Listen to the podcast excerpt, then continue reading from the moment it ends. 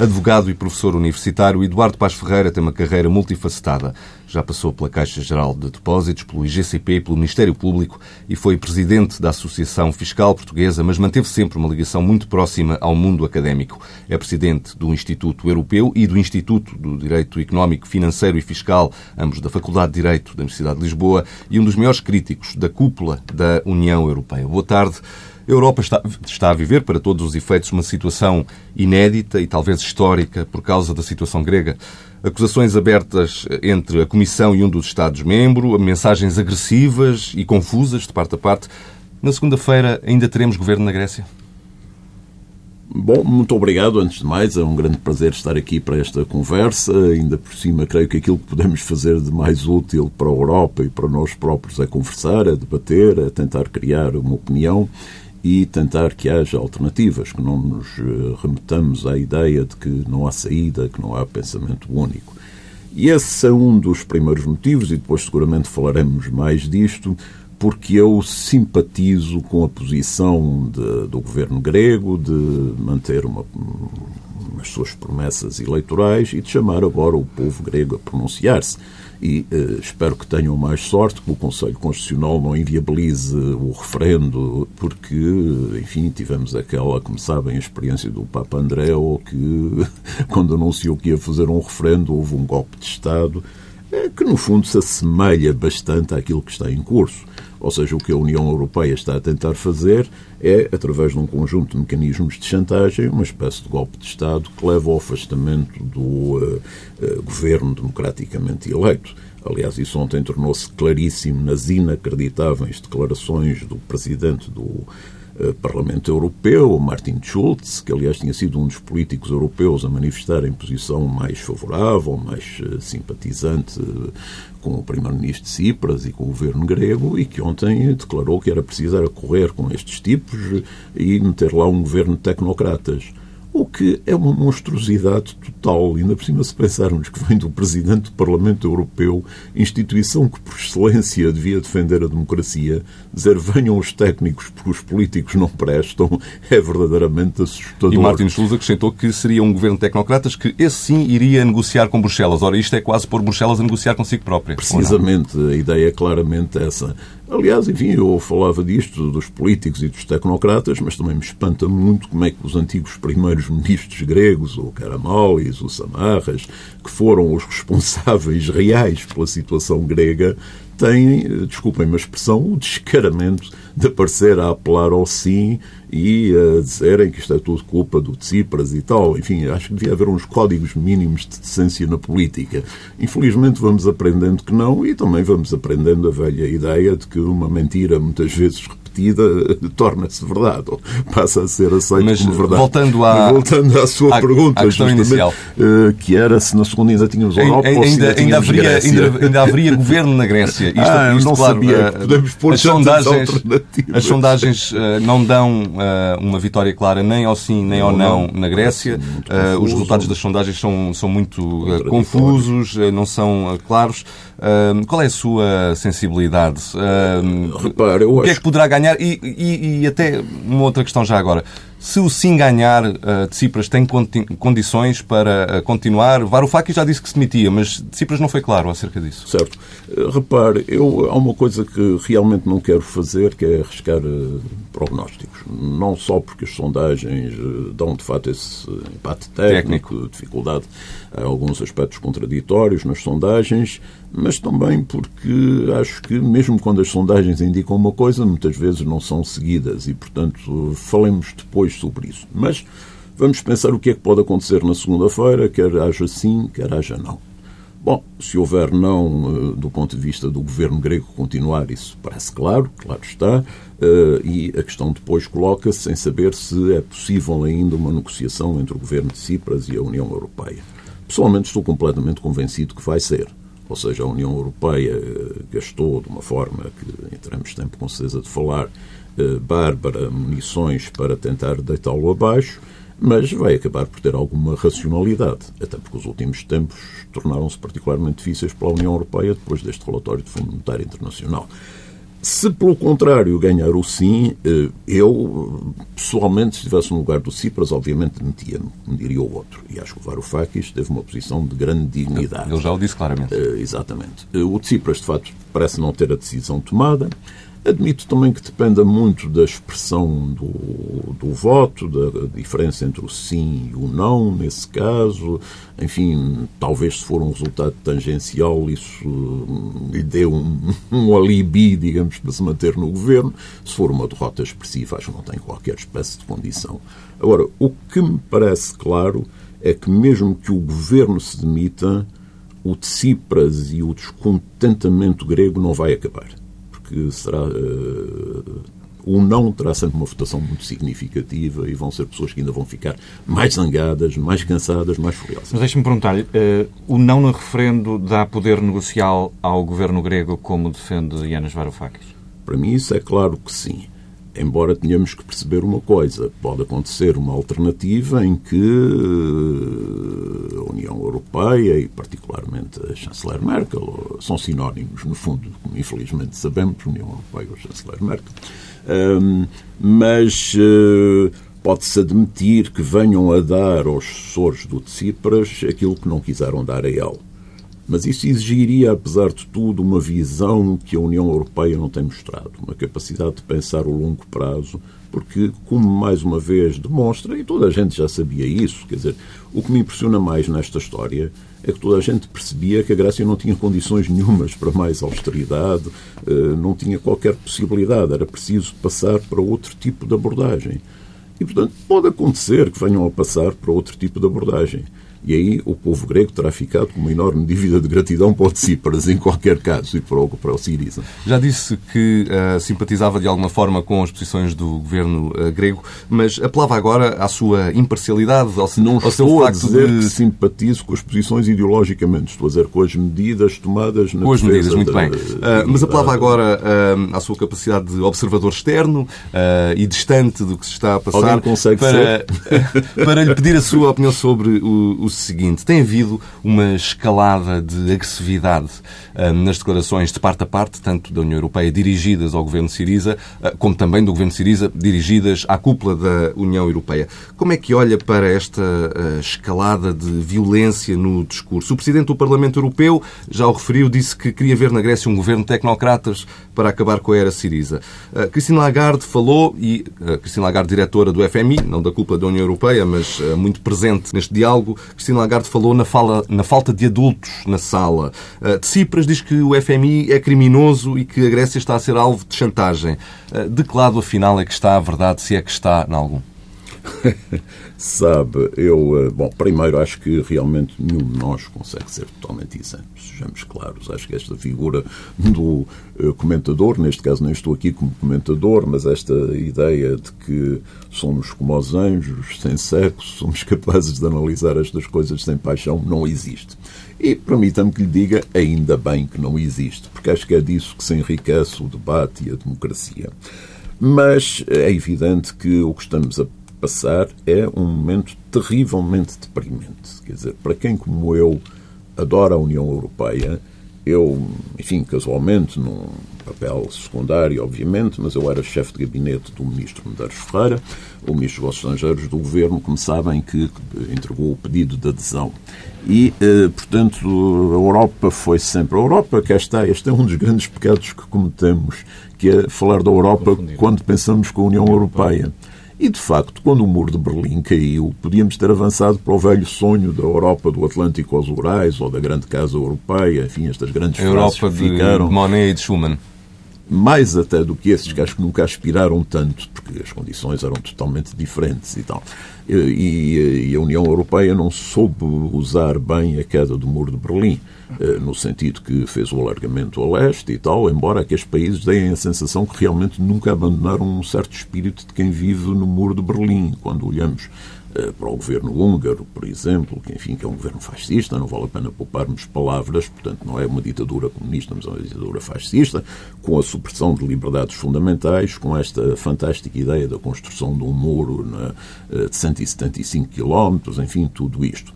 Bom, O problema é que isto convoca tantos problemas que às vezes somos tentados a ir atrás deles e perdemos um pouco o fio inicial. Mas vamos retomar a questão da escalada. De... Para um europeu é terrível ver este estado de profunda desunião. Uh, aquilo que algumas pessoas começam a chamar o movimento, o momento Sarajevo da, da União Europeia. Esquecemos, por pura coincidência, no dia em que o Tsipras anunciou eh, que ia convocar o referendo, passavam 101 anos sob o atentado e sob a morte do, do arquiduque Francisco Fernando, que conduziu à Primeira, Primeira Guerra, Guerra Mundial. Mundial. E temos aqui um problema que é saber se esta escalada verbal não pode ter consequências muito mais graves que verbais. Curiosamente, houve economistas, eh, o mais célebre foi o Martin Feldstein, economistas americanos, quando o euro foi criado, disseram que o euro acabaria por ser um fator de conflitos armados. Eu sempre pensei, este homem é doido. Mas neste momento não é tão evidente que ele não tenha razão. Até porque o que a Europa está a fazer, de um ponto de vista, enfim, depois provavelmente ainda viramos ao ponto económico, mas do ponto de vista geopolítico, é uma loucura. Eu acho que o Putin deve estar a esfregar as mãos de contente com a boleia que lhe estão a dar. E o risco que estão a abrir em termos de uma região completamente explosiva, como os Balcãs, com a Líbia a sul e tudo isso, é uma loucura. Mas voltando ainda a esta escalada, se me permite, queria só dar uma, uma imagem muito impressiva para mim, que foi esta. Há pouco falava no Medeiros Ferreira, que me marcou profundamente, e esta semana eu estive nos Açores e um, justamente havia uma homenagem ao Medeiros Ferreira e uh, a Câmara Municipal de Vila Franca do Campo, que era pequena vila onde ele passou a infância, descerrou, deu o nome dele a uma rua e quando descerrou a lápide, o Presidente da Câmara trouxe um músico para tocar o hino à alegria. E era completamente de uma eh, ironia amarga, muito emocionante, mas muito triste ao mesmo tempo, ouvir o hino da alegria cantado num momento em que não há alegria em geral, nem, nem à Europa, que é um pouco aquele em que estamos. Esta escalada de declarações é totalmente inadmissível. Eu devo dizer que, para usar a expressão da Sra. Christine Lagarde, que devo dizer que acho uma das personagens mais repulsivas desta história. Porque tem aquele ar doce e meigo, aquele charme que ela usa, mas depois tem feito coisas inacreditáveis de hipocrisia. Eh, houve períodos em que a segunda, quarta e sexta era por austeridade, a terça, quinta e sábado. Não, ao sábado descansava, mas a terça e quinta era contra a austeridade. Teve aquela declaração extraordinária, que aliás devia ser lembrada, que eh, fazia questão para limpar a honra do Fundo Monetário Internacional de dizer que, de facto, o fundo tinha se enganado nas previsões, tinha subvalorizado o risco de contração económica. Mas o que é espantoso é que ela não pediu desculpa limitou-se a dizer... Foi a pollémica dos que... multiplicadores. Exatamente, é isso. Mas o que me espanta é na atitude dela, ela acha que lava a honra dizendo que admito que errei, mas não pede desculpa às pessoas que morreram, que suicidaram, que vivem na miséria total por causa dela. Acha que, Estou... que da parte do FMI e da União Europeia há uma tentativa de derrubar o governo Siriza? Faz parte deste processo? Se alguém tem alguma dúvida sobre isso, eu aceito a pergunta, mas acho que poucas pessoas terão dúvidas sobre isso. E é algo que surge no início ou apenas neste momento de ruptura total? Vamos lá ver. Foi sempre patente o desagrado da União Europeia. Houve pessoas que expressaram logo na altura, basta, enfim, escusamos de passar fronteiras, basta pensarmos nas declarações logo do Primeiro-Ministro português, por exemplo, para termos ideia do desagrado com que foi recebida a vitória do Decide. Houve depois um período, digamos, um pouco estranho, em que estarão recordados que o Varoufakis e vários destes dirigentes que hoje em dia o querem matar eh, viveram um período de lua de mel. Eh, houve uma altura, e isto mostra bem a hipocrisia europeia. Por exemplo, quando o primeiro-ministro Tsipras foi à Itália, o primeiro-ministro Matteo Renzi recebeu euforia e, como se lembram, deu-lhe até uma gravata dizendo que era para ele pôr a gravata no dia em que fizessem o acordo. Bem, eu acho que ele estava a dar-lhe a gravata para ele se enforcar eh, em algum dia, realmente é o que se pode concluir. Embora, vamos lá ver, eu não gosto de traidores nem de políticos que não defendem ideias. Mas a Itália ainda tem uma pequena explicação para a cobardia que a Itália tem um problema dos imigrantes e, portanto, a guerra fundamental deles é esta. E, portanto, não se quer gastar muito na guerra da Grécia, embora deva dizer que uma solução tipo Grexit, a saída da Grécia, eh, pode vir a prazo a revelar-se desastrosa para a Itália. Prazo que pode não ser muito curto, porque nós estamos a falar de coisas que não controlamos e que não sabemos qual é a extensão. Mas se a Itália percebe quais são as posições europeias que não compreende? Percebo, não apoio. Não, por exemplo, digo-lhe isto rapidamente: toda a gente sabe o que é que está em causa quantitativamente. Começaram por ser 2 mil milhões de euros, o que é um valor ridículo, mas depois das várias cedências, porque há sempre essa tendência a dizer que o de Cipras foi totalmente, e o Varoufakis foram totalmente intratáveis, mas eles já tinham capitulado praticamente em tudo.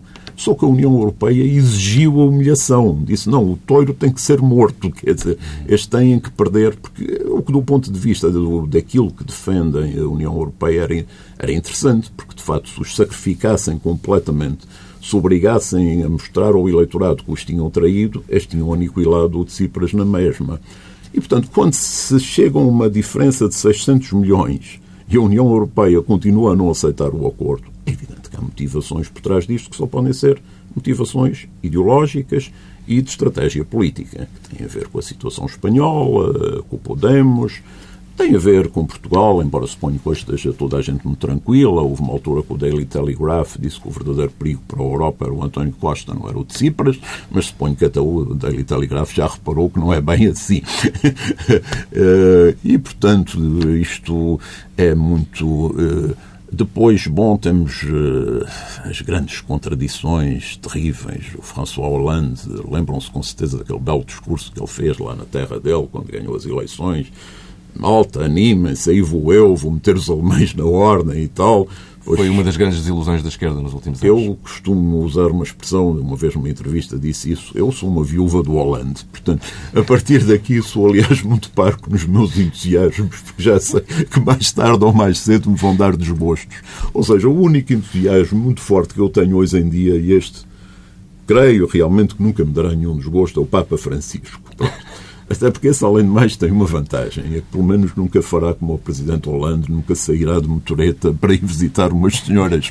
Claro que não são os costumes que me estão a preocupar, são as questões políticas. Mas, de facto, percebe-se que tudo é taticismo, tudo é jogo, tudo é espera. O que nós temos realmente é uma classe política eu não devia dizer isto, dado o meu próprio volume, mas de gordos, gatos gordos, refastelados, pá, que não gostam de ser incomodados. Isto Cipras incomoda-os completamente. Aliás, há imensas imagens, se foram vendo o, visual, o cênico desta história, há imensas imagens de total ódio do Dieselbaum nem se fala, mas do Moscovitch, toda a gente, há, sessões, há imagens terríveis de ódio. E, por exemplo, a propósito disso, deixem-me dizer uma coisa do Varoufakis que achei fantástica. Depois da Sra. Lagarde ter dito aquela barbaridade do tem que ser com adultos na sala, ainda por cima todos sabemos porque é que foi, porque está em recandidatura e, portanto, deu-lhe jeito agora bater nos gregos. Não? É de graça e dá votos, ao que parece. E, uh, e depois avançou para o Varoufakis dizendo, então, Ian, e ele disse, não, não me trata por Ian. Assim é que é. Passando para a parte económica, há uma série de propostas em cima da mesa um, e referiu que há uma diferença ridícula na, nos valores que separam os parceiros europeus, o FMI por um lado uh, e o Banco Central Europeu, a Troika, uh, e a Grécia por outro. Uh, estão em cima da mesa cortes nas pensões, uh, o aumento do IVA na restauração, uh, está também como pano de fundo um, um, alívio na dívida. tivemos esta semana o FMI a dar um passo em frente nesse sentido. Um, o que é que lhe parece que seria possível, que acordo é que seria possível, o que é que cada parte poderia ceder? Repare. Hum, como dizer, há aqui um ponto de partida importante que é este. Se continuarmos a aplicar na Grécia, e até falo já assim, se continuarmos, já pareço um dirigente europeu a achar que decide sobre a Grécia, não é? Portanto, se continuarem a aplicar uma política de austeridade na Grécia, vai ser dramático, porque as pessoas esquecem-se que a Grécia, nestes anos, perdeu 25% do produto interno, que há um desemprego terrível, que no caso dos jovens vai aos 60%, há vários dados destes. E a proposta que há agora para a Grécia é façam mais austeridade. Mas o que é ainda mais terrível é que um jornal alemão publicou um relatório do governo alemão já com algum tempo, em que o governo alemão tem a perfeita consciência disso. Sabe que esta receita de austeridade não vai dar resultado absolutamente nenhum. Já o Fundo Monetário Internacional, com todas as contradições, com todas, eu diria, com toda eu confesso que teria medo de negociar com o Fundo Monetário Internacional, porque são tão imprevisíveis, são tão volúveis que, francamente, talvez seja um bocadinho melhor, porque houve tempos em que eram totalmente monolíticos. Agora, pelo menos, aquilo varia. Há um pensamento interno que, aliás, isso é curioso, é muito mais qualificado que o pensamento interno das instituições europeias. Por exemplo, o economista-chefe, o Olivier Blanchard, é evidentemente um economista de grande qualidade e outros que têm passado por lá. Eh, enquanto que nas instituições europeias alguém conhece algum economista importante ou marcante. Não, são uma série de mangas de alpaca, cinzentos, eh, muito bem pagos, com reformas muito boas e que não se interessam pela vida dos outros, porque isso é assim. Do ponto de vista económico, a única coisa que pode fazer sentido para a Grécia é, sem dúvida, reformas estruturais, a que apela o Fundo Monetário Internacional, e acho que a Grécia tem que compreender isso, que e o jogo compreende. Mas claro, a partir de determinada altura nesta negociação era o próprio governo grego que pedia ao FMI e à União Europeia reformas estruturais e que não pensasse tanto numa lógica uh, estritamente financeira e de curto prazo, uh, que é uma das ironias, porventura, desta, é. desta, deste processo negocial. É, sem dúvida. Repare, aliás, os anteriores governos, em grande medida, agravaram a situação porque estavam totalmente cativos dos interesses financeiros gregos, que são interesses muito fortes. Até porque a distribuição do rendimento na Grécia é terrível, como sabem, e o poder dos grandes financeiros na Grécia é muito grande e, portanto, não tinham o mínimo interesse nas reformas, designadamente na abertura de setores à concorrência, etc. Ou seja, aquilo que normalmente é uma característica de alguma esquerda, que é a recusa de maior concorrência, a recusa de, eh, de alterações desse tipo. Ali era realmente da direita que acontecia. E o Tsipras tem provavelmente melhores condições para conduzir as reformas. Agora, o que o relatório mostra é que o problema da dívida grega é totalmente insustentável e que tem que haver um apoio financeiro maciço. Como é que vê esta proposta do FMI que quantifica, de facto, uh, o alívio... que desta vez tenham feito bem as contas, pelo menos. Nem sempre fazem, não é? Mas... é? mas é uma conclusão que vai ao arrepio de toda a lógica que tem sido uh, imposta nesta negociação. Toda. É o que eu digo, a FMI hoje é esquizofrénico, quer dizer, uh, porquê, como e tal. E depois, sobretudo, esta coisa espantosa, porque é que a três dias do referendo revelam isto? Eles já sabiam isso muito antes. Eles podiam ter evitado a crise se tivessem rolado. Não sei se podiam ter evitado, porque o Schäuble, visivelmente, não houve ninguém. Quer dizer, tanto lhe dá que seja o FMI, como seja o Paul Krugman, como seja quem quer que seja, ele dirá sempre que são um bando de comunistas. Penso mais ou menos. A verdade é que um, em, todo, um, em todo este uh, cenário, em toda esta negociação, que é profundamente política, uh, que o Siriza trouxe para o campo político e não apenas para o campo técnico, a verdade é que ainda assim há, há, há números e quando olhamos para a frieza dos números, uh, há coisas que são difíceis de compreender. Por exemplo, esta. A fórmula da Troika foi semelhante na Grécia, na Irlanda, em Portugal, ah, mas cá, como na Irlanda, os indicadores económicos e financeiros, apesar de tudo, tiveram alguma melhoria, independentemente do juízo que façamos sobre o resgate e sobre a fórmula que esteve por detrás do resgate. A Grécia, não tendo sido capaz de uh, fazer essa evolução, como Portugal fez, como a Irlanda fez, hum, deve ser perdoada, inclusivamente por países como Portugal, que fizeram esse esforço, ou por outros que, não tendo tido este problema de contas públicas, são, na verdade, países mais pobres do que a própria Grécia? Sabe, hum, deixe-me ver. Eh, eu não vou comentar a parte portuguesa como é que estamos ou não, porque isso desviava-nos muito daquele ponto que agora estamos. Mas é evidente que não estamos como a Grécia. Agora, o que isto mostra é que a ideia que há um plano que se pode aplicar a todos os países, indiferentemente das suas características, é totalmente erróneo. Porque os problemas gregos eram e são profundamente diferentes dos problemas portugueses, dos espanhóis e então dos irlandeses, nem se fala. E, portanto, quando se pretende essa receita única, não se abre qualquer via. Depois, é preciso perceber o seguinte: se não estivéssemos a falar de uma união económica, eu percebia que alguns países dissessem eh, não dou para este peditório, estão aqui uns vizinhos a pedir-me dinheiro, não dou. Eu talvez gostasse humanamente que esses países fossem mais sensíveis. Agora, quando estamos no seio de uma União Económica, por exemplo, os Estados Unidos não conseguem por completo perceber o que é isto. Quer dizer, então há uma moeda única, há uma União Económica e Monetária e depois eh, uma parcela está em dificuldade e ninguém ajuda, pelo contrário, empurram para baixo. Não dá para perceber mesmo. E estes países que se queixam muito foram países, eh, em alguns casos, muito beneficiários eh, da queda grega. Entendamos, por exemplo, a maior parte, a quase totalidade do auxílio financeiro à Grécia foi para pagar aos bancos não foi para a aplicação na economia grega, é completamente residual. Praticamente 10%, 10 serviu para, para mudar a Grécia. Exatamente. Portanto, digamos, a lógica que está subjacente a estes programas é visível. O, dizer, ministro, é... o ministro francês das Finanças disse há poucos dias que em toda esta negociação as grandes objeções às pretensões gregas uh, têm vindo não da Alemanha ou da França, mas dos países mais pequenos. Ele não disse quais eram, mas uh, estava nas entrelinhas que passaram por ajustamentos Uh, que fizeram esforços e que não estão, não estão agora disponíveis para ver a Grécia ser alvo de um tratamento dito preferencial? Bom, isto é aquele velho filme do Sérgio Leone, do bom, o mau e o vilão. Infelizmente, nesta história, eu suponho que não há bom, só há maus e vilões. e uh, essa referência aos países tem variado. há uma verdadeira luta para saber quem são os piores. Durante muito tempo era mais ou menos consensual que eram Portugal e a Espanha e tal. Uh, depois surgiu. Bom, claro, nós estamos a falar só dos pobres e dos pequenos. Uh, dos, bom, dos pequenos, claro que depois temos aqueles países nórdicos impensáveis, a Finlândia dos verdadeiros finlandeses. Uh, digamos, em toda essa zona estamos tão próximo do extremismo. Bem, mas não quero cortar agora isto, mas depois gostava de voltar ao tema do extremismo e do papel dos partidos socialistas e tal, se estiverem de acordo. Mas agora ainda a sua questão. E depois temos os tais países do Bloco Leste os tais que eu digo que não saíram nunca do tempo do muro de Berlim e que agora parecem ter sido os mais duros a atacar a Grécia, a Lituânia, a Eslováquia, não sei uhum. quem, que são também os mesmos que são os mais duros a atacar a questão dos imigrantes. Ou seja, que não têm qualquer espírito de união.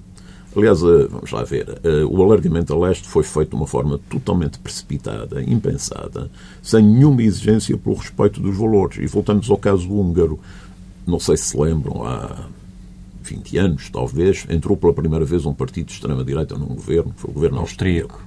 E imediatamente foi estabelecido um cordão Heider. sanitário. Uhum. Heider, exatamente. Foi estabelecido um cordão sanitário. Hoje em dia, se calhar são eles que qualquer dia estabelecem um cordão sanitário para nós não entrarmos na Europa. Um, posto isto, que Europa e que Grécia é que teremos daqui por dois ou três meses? Uma Grécia com mais austeridade, alinhada com Bruxelas, sem euro e a acreditar, no que dizem a maior parte dos analistas, com uma perda enorme no nível de vida da população? Bom, eh, eu não sei. Sei que não vamos ter uma boa Grécia. Isso é claro. Porque a questão é esta. Quer o sim, quer o não, têm consequências terríveis. Mas, como diz, por exemplo, o Stiglitz, há uma coisa. É que com o sim temos a certeza absoluta do que se vai passar. Vai continuar um caminho que não resolve os problemas. Com não, podemos entrar numa zona de instabilidade total, de imprevisibilidade total, mas pelo menos há uma esperança o que não se é, é no fundo uma, uma, um voto político, é um voto de saída da zona euro. Não, de forma nenhuma. Não? Não. É um voto político? Sim, em grande medida. Uh, praticamente sim. Agora, não é um voto de saída da zona euro. Isso é um bluff que está a ser feito pelos dirigentes europeus há aquela inadmissível declaração, mas ele também soma tantos. Eu acho que quando algum dia fizermos a antologia das declarações que foram feitas pelo Sr. Schäuble, pelo Sr. Dieselböhm, suponho que se chama assim, não sei bem, uh, e por mais uns quantos senhores, vamos ficar realmente aterrados. É uma casa de terrores, não é? Não é? é uma coisa inacreditável. E, portanto, um, dizer que. Mas deixe-me perguntar-lhe, o Siriza não está a arriscar demasiado, tendo em conta que diz que quer manter a Grécia na zona euro? Repare, além de mais, temos um pequeno problema jurídico, que é muito formal, mas que é como é que, como o, é que, um que a Grécia sai, da, da zona euro? Ou seja, aparentemente não pode ser expulsa. Embora vivemos Só por vontade tempos, própria, mas basta o BCE fechar a torneira para terem que imprimir moeda própria. por vontade própria não pode sair, não está previsto. O que é interessante, porque a construção do euro que está cheia de defeitos, não é? Isto tudo só acontece porque o euro que eu acho que há pessoas que têm muita sorte na vida, confesso. Por exemplo, o Jacques Delors toda a gente, eu próprio tenho uma grande tendência a pensar no Jacques Delors como grande figura da Europa, grande gênio. Mas quem armou este serilho todo foi o Jacques Delors, porque foi ele o arquiteto da União Económica e Monetária. Porque tinha uma estratégia que sempre teve e que era a estratégia tradicional da União Europeia, que era vamos avançar primeiro uns passos e depois vamos descobrir a seguir. Então o argumento dele era que não se tinha ocupado das questões sociais e tal, porque a seguir viria o tempo para as questões sociais. Mas realmente nunca veio. E, portanto, quem nos meteu no sarilho foi o Jacques Delors, que já não está no ativo para nos tirar dele, nem sei se seria capaz. Mas, apesar de tudo, ainda eram políticos que pensavam.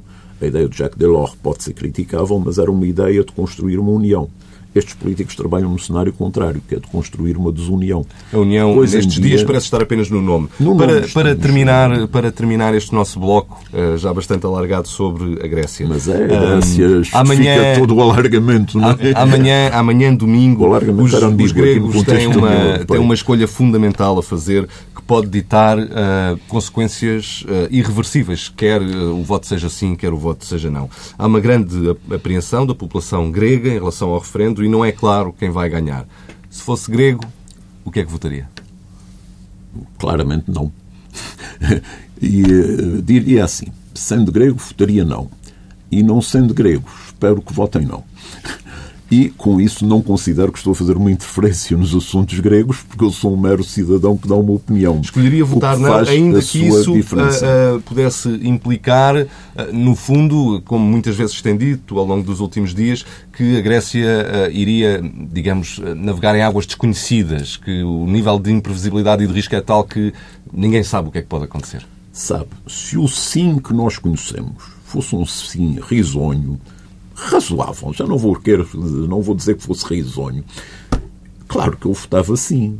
Mas o sim é terrível. O sim é aquela imagem que temos da Grécia. O não, provável. Ou pior. O não. Talvez não seja bom, mas é aquilo que eu lhe dizia há pouco. Vamos ver. Ao menos. Mas se comportar uma. se acarretar uma saída da zona euro, será uh, particularmente doloroso também. Sabe, a zona euro, vamos lá ver, se a Grécia, como Portugal, por exemplo, eh, se tivesse optado, logo que os problemas se começaram a agudizar, por sair da zona euro, talvez as coisas tivessem sido muito diferentes, porque com a perda que tiveram do PIB, provavelmente o custo que teriam tido na saída não teria sido inferior. E tinham recuperado a soberania monetária, tinham recuperado a possibilidade de desvalorização eh, cambial, tinham tido muito melhores instrumentos que é o que o não significa, o tentar recuperar esses instrumentos, mas numa altura já eh, com a carne muito mais magoada, muito mais ferida, com muito menos energia e com muito menos meios para reagir. Agora, eh, daqui a uns anos, daqui a uns meses, não se passará a mesma coisa. É que acho que é uma coisa que ninguém tem qualquer dúvida. É que a Grécia continuará a não gerar eh, o dinheiro suficiente para pagar os juros da dívida. Não é para viverem que isso eles conseguem viver. Agora, enquanto não resolvermos ser sérios e encararmos a questão da dívida, ainda por cima é extraordinário por tudo o que se passou. A Grécia já teve ercatos, como sabem, mas foram ercatos que ainda por cima atingiram os credores privados. E os credores institucionais, os credores públicos, que deviam ser aqueles primeiros a dar o exemplo, a mostrar a tal solidariedade, esses não foram atingidos nem querem ser. Aí, como sabem, há pouco tempo, relativamente, um grupo grande de economistas, entre os quais o Stiglitz e o Piketty, fizeram uma coisa que foi o A Plea for Some Humanity and Economic Sanity. E, de facto, apelar à sanidade... À sanidade mental e à, à humanidade, não é? Uhum. Perdemos tanta noção destes valores, da humanidade, do que quer que seja. Mais uma vez, lá está o meu ídolo, é praticamente a única pessoa que nos lembra esses valores. Olha, até o Juncker, que estava tão que reconhecia tanto que tinha ofendido a dignidade do povo grego, acabou com esta atuação. Muito bem. Vamos então falar um pouco da atualidade nacional. O Eduardo Paz Ferreira é alguém próximo do PS. Está satisfeito com a liderança de António Costa? Bem, eu, eh, longe de mim rejeitar essa ideia que sou da área do PS, estive, aliás, ligado à fundação do PS antes de 25 de Abril, através de um grupo de amigos e daquilo que era um pouco a como é que ia dizer, a base possível do PS em Portugal, que era a Cooperativa de Estudos e Documentações. Mas dito isto, não sou militante socialista e, portanto, não me compete dizer se estou satisfeito com a liderança que o PS tem ou não. Externo, Agora, uh, não ia dizer isso, portanto, uh, não sei se haveria melhor liderança possível. Aquilo que sinto e que tenho pena é que o Partido Socialista e a liderança do Partido Socialista, particularmente, um, esteja a optar por uma atuação muito, como é que ia dizer, muito taticista, mais uma vez, eu acho que já disse esta palavra horrível várias vezes, é um sinal dos tempos, mas uma uh, liderança que fala muito pouco, que tenta comprometer-se com poucas coisas, que tenta casar uh, o que não é casável, e isto está a conduzir a um impressiona-me muito, porque o António Costa, que eu sigo há muitos anos, ele foi aluno da faculdade, olha, foi aluno do Instituto Europeu, imagino. Uh, não sei se foi uma boa formação para ele ou não, mas é uma pessoa que eu admiro e que tinha uma grande energia, como se lembra, até fisicamente, era uma pessoa muito ativa e tal. Agora olho para ele e vejo muito adormecido, desculpem a expressão, o que não significa que eu não lhe reconheça grandes qualidades de inteligência. Acho que ele no passado teve uma atuação uh, interessante em vários ministérios. Aliás, isso é uma coisa. Mas uma coisa, uma coisa uh, tenho aqui um pouco de caminho, uma coisa que ele uh, ainda não conseguiu, e era esse o pressuposto da ida dele para a liderança do PS, uh, foi descolar da maioria PSD-CDS nas uh, sondagens. Não entendo que ao fim de quatro anos de um governo que teve que implementar é um programa da Troika. Como, como, é que se explica? Como é que se explica que é o principal partido da oposição não esteja com uma larguíssima vantagem nas sondagens em relação à maioria que sustenta o governo? É quase inexplicável. Ou seja. Mas é de mérito do PS? ou mérito uh, da maioria? Para agravar a situação, digamos assim, como sabe, as sondagens revelam um profundo descontentamento com o governo. Quer dizer, este governo arrisca-se, mesmo num ambiente de grande descontentamento, ganhar as eleições. Pessoalmente estou convencido que não vai ganhar, mas que há uma enorme decepção num eleitorado. O PS vive muito obcecado pelo eleitorado do centro. Quer dizer, pronto, a política, não só a portuguesa, mas toda ela tem sido muito orientada para o que os brasileiros chamam o centrão. E, portanto, a preocupação é sempre não dizer coisas muito à esquerda, porque isto afasta e tal. Preocupação com a moderação e a estabilidade. Moderação e estabilidade. Mas a moderação e estabilidade são um discurso que não é minimamente motivador. Ou seja, se eu, eleitor, suponha que eu não era próximo da área PS nem nada, era um cidadão, os tais sem sexo, com os anjos, parecia-me um senhor que apresenta uma alternativa, pois, mas a alternativa é, bom, vamos fazer mais ou menos o mesmo, mas vamos fazer com mais preocupações humanas. Eh, pois, eu talvez votasse nele, mas se aparecesse alguém que dissesse eu vou romper com a austeridade, claramente, eu sentia-me muito mais motivado. Aparentemente, o cálculo da liderança do PS é que eu talvez me sentisse mais motivado, mas que muitas outras pessoas se sentiam menos motivadas. Alguém me disse, e é curioso, não sei se é verdade se não, que o PS, na preparação da campanha, tem feito uns focos grupo e que esses focos grupo revelam que mesmo muitos militantes socialistas acreditam muito naquela história que tem sido vendida com eficácia por este governo, de que a culpa foi toda dos governos socialistas. E por isso o António Costa afasta-se tanto de qualquer. O António Costa devia reivindicar o que foi a ação social dos governos socialistas, a profunda modernização que os governos socialistas fizeram na administração pública, porque é curioso, se alguém fez reformas estruturais em Portugal, foi o governo socialista. O último governo, as formas estruturais que fez foi privatizações, e sabemos o que foram as privatizações. Eh, não é preciso escrever o livro negro, intuitivamente todos eh, percebemos o que se passou. Eh, e, e as reformas das leis laborais, claro está, que praticamente reformas estruturais significa reformas no mercado de trabalho.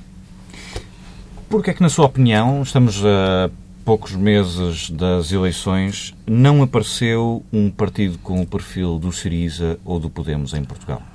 Há uma explicação que não é minha, que está muito generalizada, que é a ideia que o Bloco de Esquerda apareceu cedo demais. Ou seja, o partido que aparentemente poderia ser o Siriza era o Bloco de Esquerda, mas quando surgem estas novas condições, ele está muito desgastado. Uhum. Agora, as últimas sondagens apontam para uma recuperação do Bloco de Esquerda, que eu pessoalmente interpreto como um sinal de uma grande vitória pessoal da Mariana Mortágua e da grande exibição de competência e que não da liderança formal do Bloco. Uh, desculpe, não me lembro quem são. Mas uh, é que tem havido é alterações. Catarina, é Catarina Martins, é porta-voz. Agora é só uma, ou são dois. Não, agora a porta-voz é Catarina Martins. Pronto. Uh, a liderança é um conjunto de pessoas. pois, é isso. Enfim, estas ideias são muito simpáticas. As ideias de lideranças coletivas, de, ou a ideia do livre, de escolher os candidatos em plebiscito e tal. Mas tudo isso são coisas que dão uma ideia. De o livro, já que fala nisso, pode ser uma bengala do PS. Eu ainda Nestas outro eleições. dia ouvi o António Costa falar do livro com grande entusiasmo. Não sei se é bom para o livro, é a única coisa que lhe posso dizer. Porque o eleitorado natural do, do livro está à esquerda do PS, entendemos. O Rui Tavares, que é uma pessoa que eu admiro muito, eh, tem uma posição extremamente lógica, que é de fazer aliança com o PS e tal. Mas ele tem muita dificuldade em fazer passar isto. E, portanto, se o PS se puser a manifestar tanta alegria como a aliança no livro, não sei se é uma das melhores ideias. Agora, deixe-me falar a propósito do livro, e não é, digamos, dirigido especificamente ao livro, eh, é vários grupos. Esta volúpia da extrema-esquerda de se fragmentar em 500 mil grupos é verdadeiramente suicida. E é também uma das razões porque não aparece um Siriza. Doutor Eduardo Paz Ferreira, muito obrigado.